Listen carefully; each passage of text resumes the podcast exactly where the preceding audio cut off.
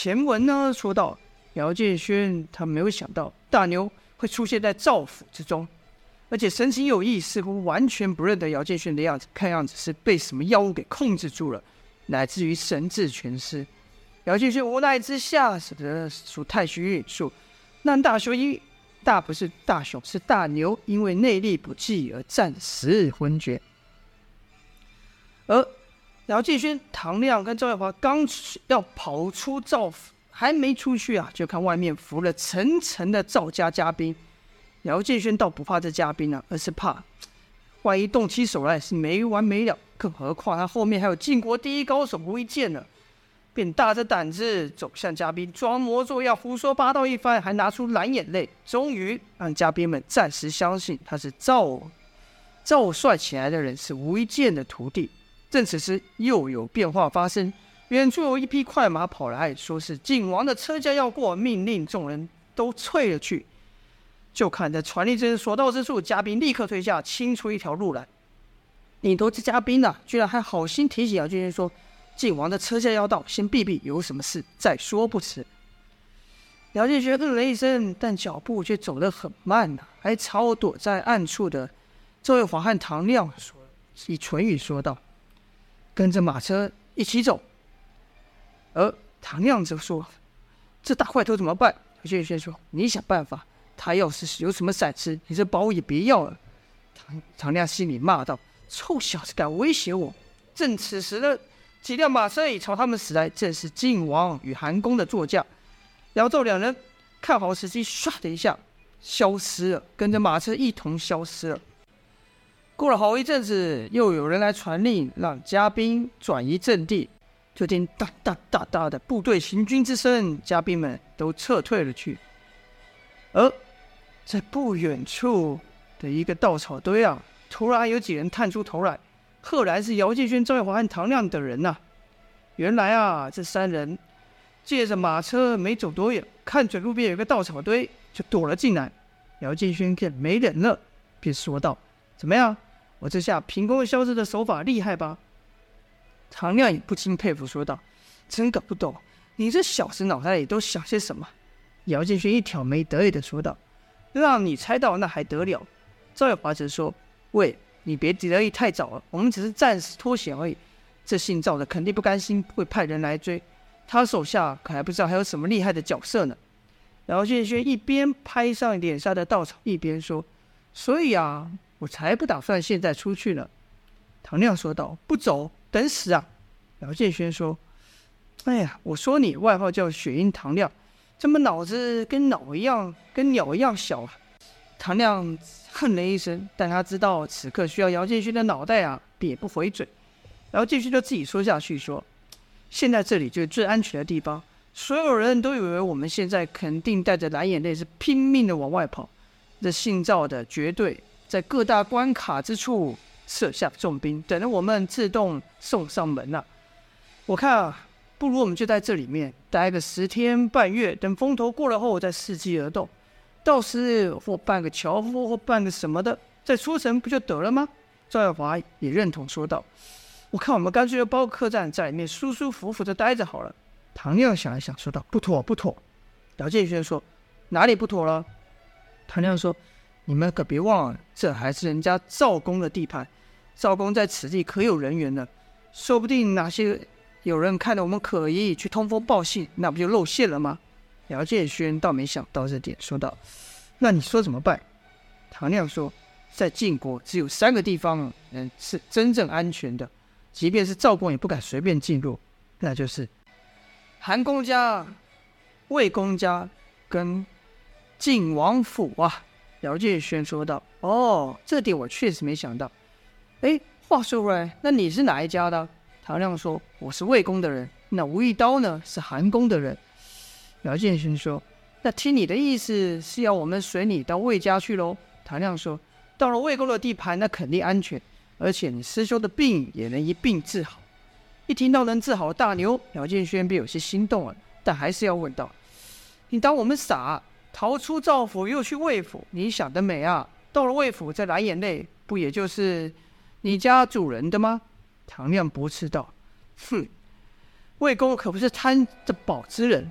姚建勋说：“他要不贪，何必派你来抢呢？而且我可没有忘记啊，当你看到这蓝眼泪时，这眼睛都亮了，那一副贪婪的神色。”唐亮见自己的提议不断被两人吐槽，不免来气，说道：“别怪我没警告你们，在这里，在晋国，除了魏、韩两公能保你们安全外，只怕找不出第三个人了。”啊！唐亮说完后，哎，这姚建轩不回话，反而一直看着自己。把唐亮看得别扭，问道：“臭小子，瞧什么瞧？”姚建轩说：“我觉得你说的很好啊，那你怎么还在这呢？不赶快回去找你主子呢？”我明白了，你是没把握自己能平安回去、顺利回去，想靠我们，对不对？毕竟这姓赵的对付那姓赵的唯一筹码蓝眼泪在我们手上，而且他那手下号称晋国第一高手的无意剑也不是这么好对付的。所以啊，你说着好听。是在帮我们，其实是帮你自己呀、唐亮也没想到自己的这些心思会被姚建轩当场戳破，索性直言道：“是又怎么样？别忘了，现在我们可在同一条船上。你以为赵公跟那吴一剑就会放过你们吗？”姚建勋看了赵月华一眼，小声对赵月华说：“他说的也没错，可别把他逼急了，他反手咬我们一口，帮吴一进来对付我们，那可糟糕。”跟着姚建勋就把话题拉开，说道。看来这赵公是早料到你们会来夺宝，但你们却还是来了，想必应该有一套撤退的计划吧？撇开那无意见不说，你们有什么计划呢？唐亮则说：“魏公早在赵宫里面安插自己的人了，当然另有安排。”姚建轩则问道：“那人在哪呢？”唐亮又不说话，憋着嘴。姚建轩大概知道猜到些什么，叹了口气说道。啊，我说啊，是不是你自视甚高，想说不会被逼到走这一步，便跟你家主人说不需要人接应，对不对啊？唐亮哼了一声，算是默认了。姚建勋又问道：“那你家主人这魏公又是什么样的人呢？”唐亮原以为姚建勋会接着吐槽自己，没想到他把话题岔开，便回道：“魏公那可是说一不二的豪气人。”若知道我们把蓝眼泪从赵公手上夺去，挫了赵公的威锐气，肯定会有重赏。赵月华立刻插口说道：“喂，蓝眼泪是我的，和你没关。”姚建轩只是想，能让唐亮这样性子折服的人，想必也是个人物，便说：“那我们要如何分辨谁是你们家主公的卧底呢？”这时唐亮又答不上来了。事情又回到了原点，毕竟几人也不可能一直躲在草堆中，于是就依赵所说的，趁天还没亮，溜进了一间客栈里面。隔天一早，我店小二要敲门时，突然发现一个空房被锁住了，便奇怪问道：“哎，这房没人住啊，怎么锁上了呢？”刚要开门，门却自己开了，开门的是唐亮。店小二惊道：“哎，客官你怎么在此啊？这、这、这房……”还没等小二说完话，唐亮就塞了一笔钱给他，对小二说：“这房我要了，这钱你数数够不够啊？”小二一看，喜道：“这么多钱，几个月都不出不成问题啊。”小二什么人没看过啊？一看唐亮出手大方，就知道这里面肯定有事。干他这行有个行规啊，不关自己的事，别乱听，别乱问，也别乱看，否则小命不保，银子到手就成了。小二正要退去的时候，唐亮突然又把小二叫叫住，一张口，应该一抬手啊，把一个东西打入小小二的口中。小二吓忙问：“客官，你你给我吃什么？”唐亮说：“别那么紧张，刚才那只不过是穿肠破肚子毒药而已。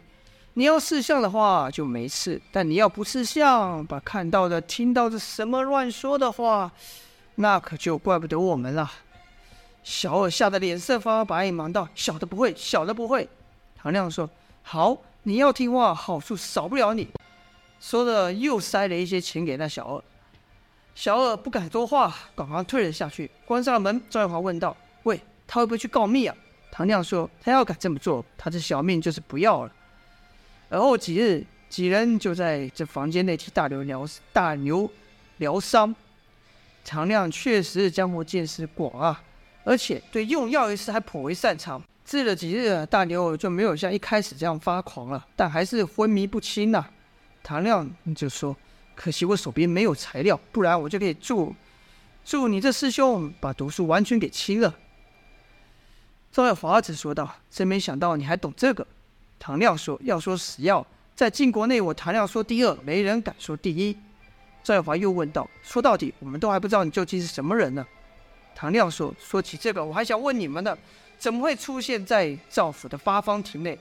蓝眼泪这一事，可没几个人知道，这是极为机密的事啊。”赵月华笑道：“哼，笑话！这蓝眼泪本来就是我的东西。”唐亮自然不信，说道：“蓝眼泪如此稀有，你从何处偷来？”赵月华说：“谁说我偷的？那是人心甘情愿给我的。”唐亮就更奇怪了，说道。如此稀世珍宝、上古奇物、传说之物，人家会心甘情愿的交给你？赵月华说：“这有什么奇怪？江湖规矩，找人办事，自然给给给点表示啊。”唐亮说：“但拿蓝眼泪做谢礼，也未免太贵重了。如果说照你所说，这蓝眼泪原归你所有，那怎么又落到赵公的头手上呢？”赵月华则说：“这。”这是我借借人的。唐亮说道：“狗屁不通，狗屁不通！蓝眼泪是宝物啊，岂是说借就借？”赵月华说：“区区一颗蓝眼泪有什么了不起？要宝物，我们那多的是。”唐亮又奇怪，说：“你们那……哎呀，你们两个到底是什么来历啊？怎么就来淌这浑水呢？”赵月华骄傲地说道：“说出来你可别吓到啊！我们是九黎的人。”哪知唐亮还真没被吓到，淡淡的说了说。听过听过九黎嘛，都说九黎寨主赵天烈武功厉害，但江湖传言多有夸大之词，没交过手，谁知道是真是假？这可还真是赵月华第一次搬出九黎的名号来，没把对方给吓到了，不由得恼了起来，说道：“你不怕我们九黎？”唐亮则说：“没领教过，谁怕谁还不知道呢？”